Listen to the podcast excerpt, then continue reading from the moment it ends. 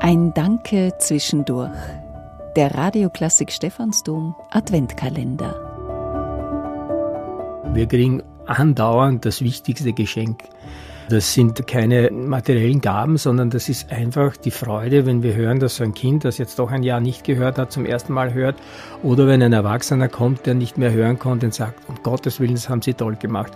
Ich habe da ein langes Interview mal gegeben, da steht das genau beschrieben. Für mich ist eigentlich der Beruf, das habe ich wirklich so formuliert, in vielen Phasen viel schöner gewesen als Freizeit, weil es gab nichts Besseres als wenn ich an so einem Tag in meiner Ambulanz sitze und es kommt ein Patient, der wieder gut hört. Wir haben ja auch die Otosklerose-Operation, die Steigbügelplastik, da machen wir kleine Operationen, die hören fantastisch besser.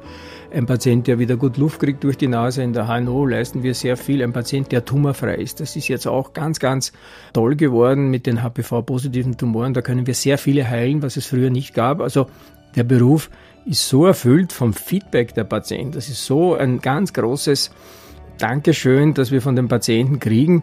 Das muss nicht einmal ausgesprochen werden. Das spürt man. Wenn der Patient sagt, ich bin so glücklich, mir geht so gut, dann ist das schon rübergekommen. Und das ist durch nichts ersetzbar. Und das macht einem im Beruf immer stabil. Es macht immer Spaß und man kann quasi, ja, ewig und immer gerne arbeiten. Professor Wolfgang Stöttner ist Chirurg und Vorstand der HNO-Klinik am AKH Wien. Er betreut seit rund 25 Jahren das Cochlea-Implantatprogramm am AKH.